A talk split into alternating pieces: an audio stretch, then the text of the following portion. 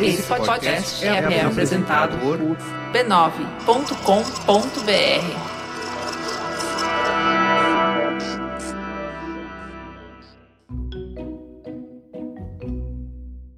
Bem-vindas ao Histórias de Ninar para Garotas Rebeldes, uma apresentação de Bradesco. Pensar para frente é bancar a mudança. Esse podcast é realizado em parceria com a Timbuktu Labs e é baseado na série de livros Histórias de Ninar para Garotas Rebeldes. Best-sellers que contam a vida e as aventuras de 100 mulheres heróicas do mundo todo e inspiram milhões de garotas a sonhar maior, desejar mais e lutar melhor.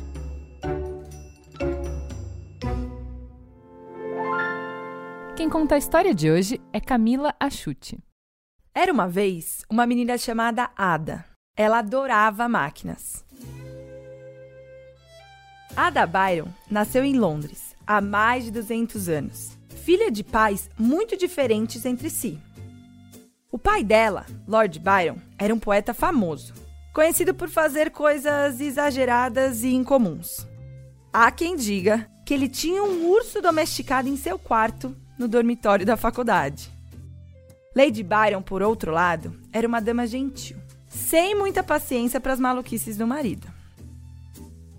Para piorar as coisas, Lord Byron bebia demais e às vezes era grosseiro com a esposa.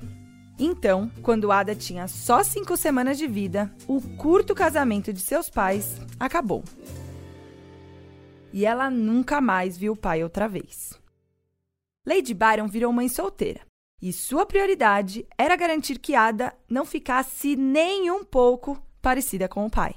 Na cabeça dela, só tinha um jeito de curar as tendências excêntricas que a filha pudesse ter herdado: a matemática. Assim, Lady Byron contratou professores e organizou um horário rigoroso de estudos. Ada tinha aula de história, geografia e música. Mas o que mais interessava a mãe eram as aulas de matemática e outras ciências. Para ela, essas matérias eram o oposto da poesia. Quando Ada começou a estudar matemática, ficou fascinada com tudo que podia fazer com uma fórmula. Dizia que as imaginava como fadas mágicas que se transformavam como queriam.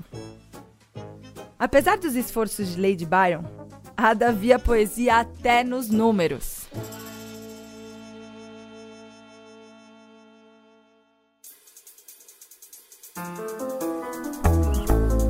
Eu sou Camila Chute e esse é o Histórias de Ninar para Garotas Rebeldes.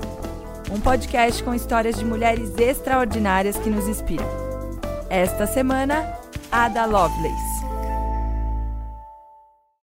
A mãe de Ada ficava doente com frequência e os médicos receitavam viagens longas para lugares tranquilos, com ar fresco, onde ela pudesse se recuperar. Enquanto Lady Byron estava fora, Ada ficava na casa de campo com a governanta e os professores que não eram nem de longe tão rígidos quanto a sua mãe. Depois das lições, eles deixavam Ada brincar no jardim com a sua melhor amiga, a gata chamada Senhora Puff. Aos 12 anos, Ada costumava se sentar no jardim com a Senhora Puff para olhar os pássaros. Às vezes, eles pousavam para comer migalhas de pão no gramado, e ela aproveitava para olhá-los melhor.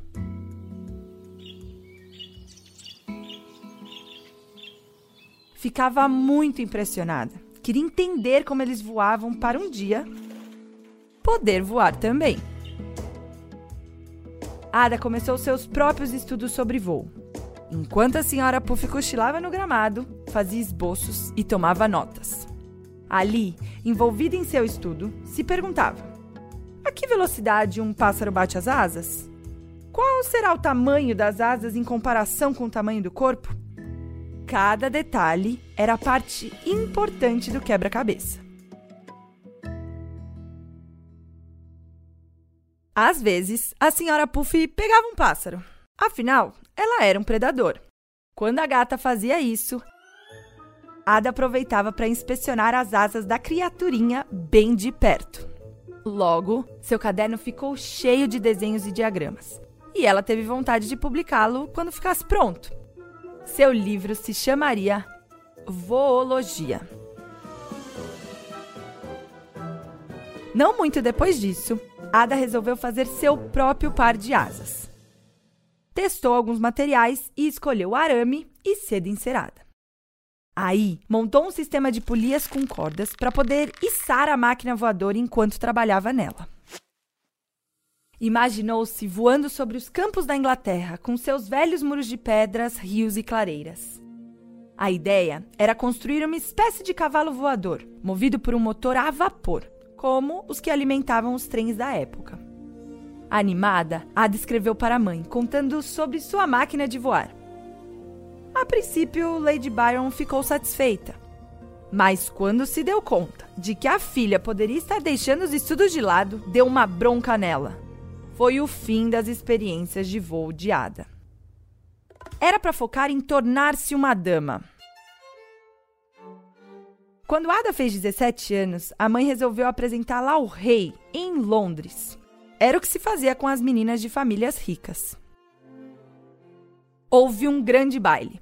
Ada foi oficialmente apresentada e nos meses seguintes foi convidada para festas pela cidade toda. Seu jeito inteligente e rápido encantou quase todo mundo, incluindo os solteiros mais cobiçados de Londres. Mas ela se interessou mesmo por um velho matemático chamado Charles Babbage. Enquanto dançava, Charles contou a ela sobre sua invenção, a máquina diferencial. Fazia anos que trabalhava no invento criado para fazer cálculos astronômicos. O governo britânico também estava de olho na máquina de Charles, que podia ajudar os marinheiros a navegar. Então, deram dinheiro a ele para construí-la. Os olhos de Ada se iluminaram estava diante de alguém que tinha tido uma ideia e que pôde construí-la. Algo que não aconteceu com a sua máquina de voar. Charles, que era conhecido por ser rabugento, ficou encantado com a Ada. A maioria das pessoas não se interessava muito por suas invenções e não entendia, nem de longe, seu potencial do jeito que ela entendeu. Então, ele a convidou para conhecer a sua máquina. Ada e a mãe foram à casa de Charles em Londres. A máquina diferencial estava montada em uma oficina atrás da casa dele. Elas ergueram as barras das saias e seguiram pelo pasto enlameado. A coisa tinha uns 60 centímetros de altura e cerca de duas mil partes móveis, todas feitas de latão. Charles Babbage girou uma manivela e a máquina ganhou vida.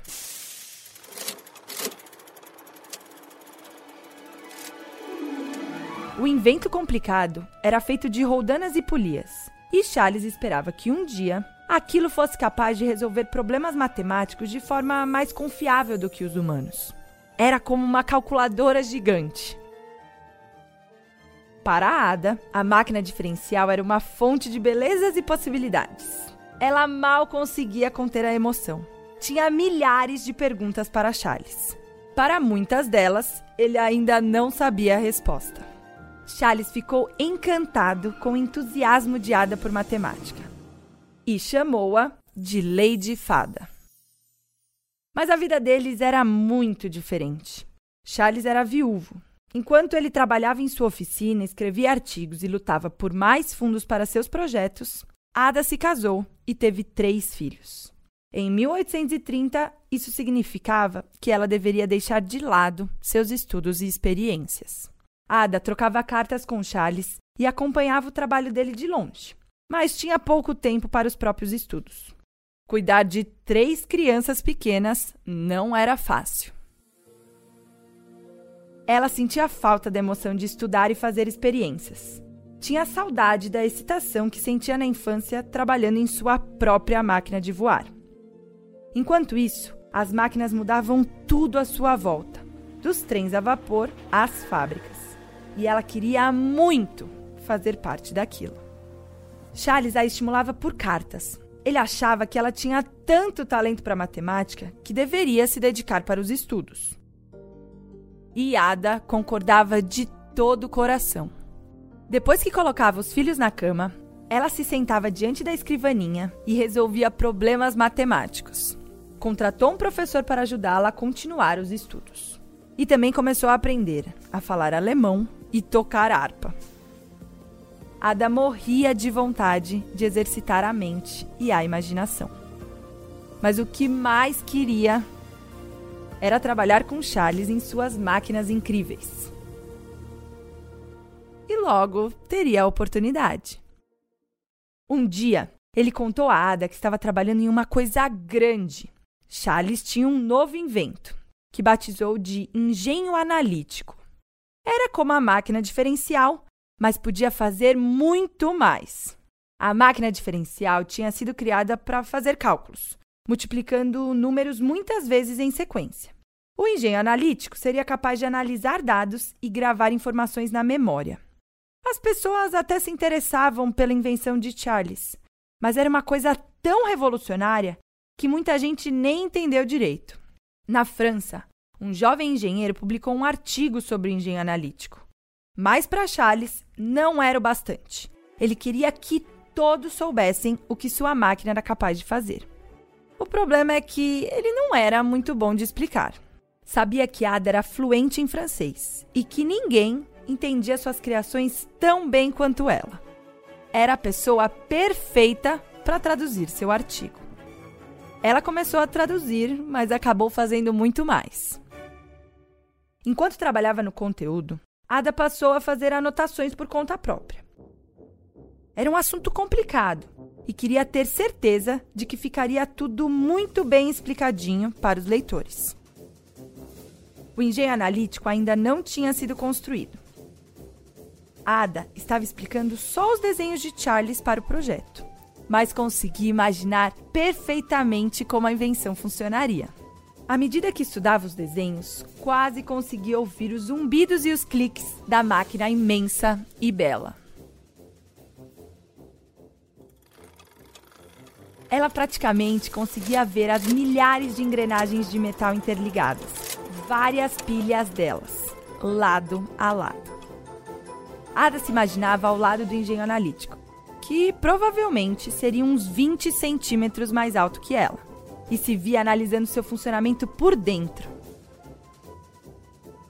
Fazia mais e mais anotações, e de repente, as anotações já eram maiores do que o próprio artigo.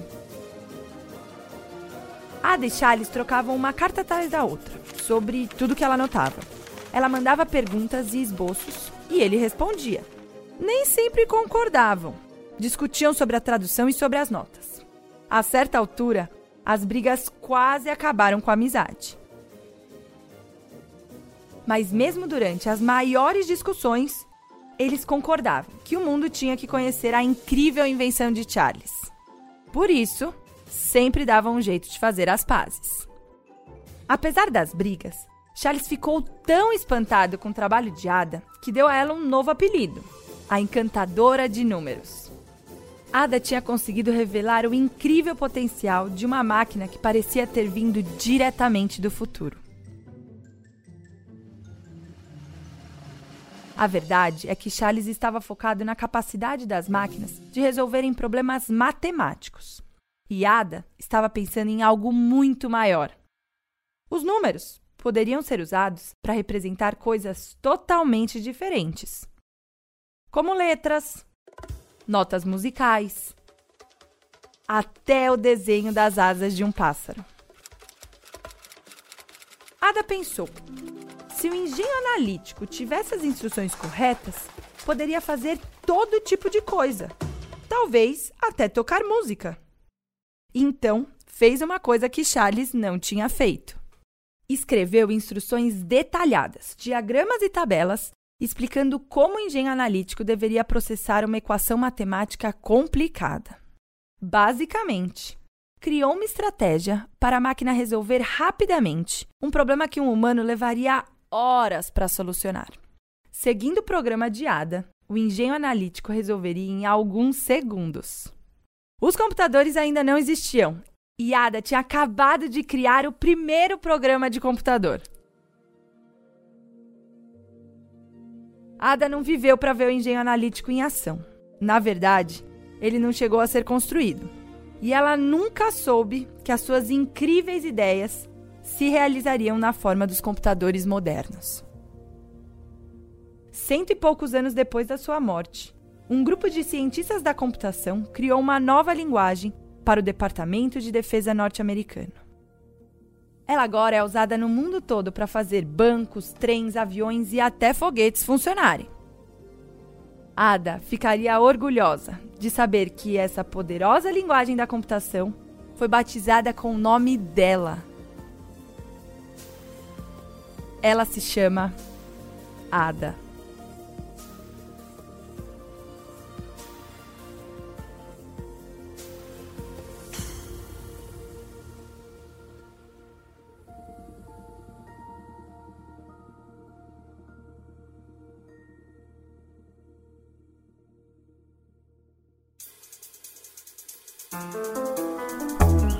Sou a Ilana de Manaus.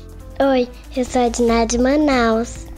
O episódio de hoje foi narrado pela Camila Achuti, programadora e empreendedora de tecnologia que fundou duas startups milionárias antes dos 25 anos. Esse podcast foi produzido por V9. É baseado na série de livros Histórias de Nar para Garotas Rebeldes, publicado no Brasil por a VR Editora escritos por Helena Faville e Francesca Cavallo. Coordenação Juva Lauer. Edição Robson Bravo. Design de som e trilha sonora original Eleta Bargatti. Tradução e adaptação para o português Juliana Gav. Produção Anizanetti. Se você gostou, compartilhe com seus amigos. Fique ligado e continue rebelde. Até o próximo episódio. Bradesco acredita que toda mulher pode ser quem ela quiser.